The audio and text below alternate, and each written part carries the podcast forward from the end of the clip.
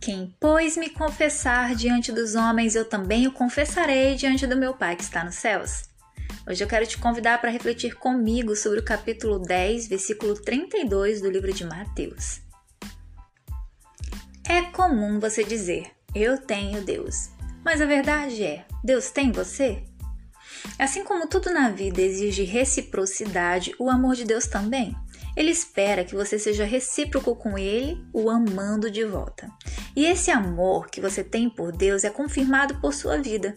Se você não pudesse falar que tem Deus, as pessoas saberiam que você tem Ele pela sua maneira de viver?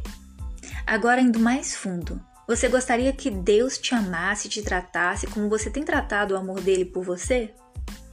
É, não basta apenas dizer, apenas dizer que você tem Deus. É necessário que Deus tenha você. Afinal, todos nós temos o sopro de Deus dentro da gente. Mas Deus ele quer que nós estejamos nele com obediência, amor e gratidão. Jesus disse que aqueles que afirmarem publicamente que são dele, um dia ele dirá diante do Pai que essas pessoas lhes pertencem. E a forma de você afirmar que é de, que é de Jesus é vivendo como ele viveu e honrando o que ele ensinou. É no seu comportamento, nas suas escolhas e na atitude diária. Afinal, qualquer um pode dizer que é de Jesus, mas poucos podem provar isso sem precisar de palavras, não é mesmo? A mensagem de Deus para você hoje é essa: se comprometa com o meu amor. Você só tem essa vida para mostrar para Deus que o ama e deseja passar a vida eterna junto dele. Mas se você não estiver disposto a viver aqui na terra adorando a Deus com a sua vida, o que você pretende fazer no céu? Lá nós iremos adorar Ele eternamente.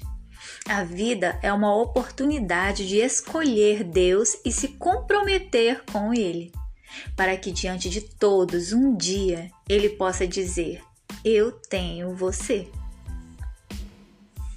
Agora, vem orar comigo. Amado Pai que está no céu, eu te dou graças pelo seu amor por mim. Obrigada pela oportunidade de ser alvo do seu amor e poder ter o Senhor na minha vida. Pai, perdoa os meus pecados, a minha resistência em dar o melhor para o Senhor e por todas as vezes que eu não agi como se eu te pertencesse. Me ajuda a me comprometer com o Senhor mais e mais e fazer a Sua vontade de forma que a minha vida seja a prova maior de que o Senhor me tem completamente.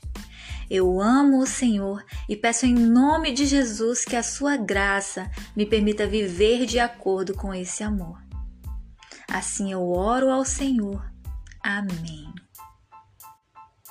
Então, glória a Deus. Essa foi mais uma mensagem do dia o meu nome é Cristina Bulcão, eu sou autora do perfil arroba Você Supera no Instagram e esse devocional abençoado está escrito no meu blog vocêsupera.blogspot.com.br. O link está aqui no perfil. Se você quiser me conhecer melhor, me segue lá no Insta, pode mandar mensagem que a gente conversa. Vamos juntos servir o Senhor com a nossa maneira de viver.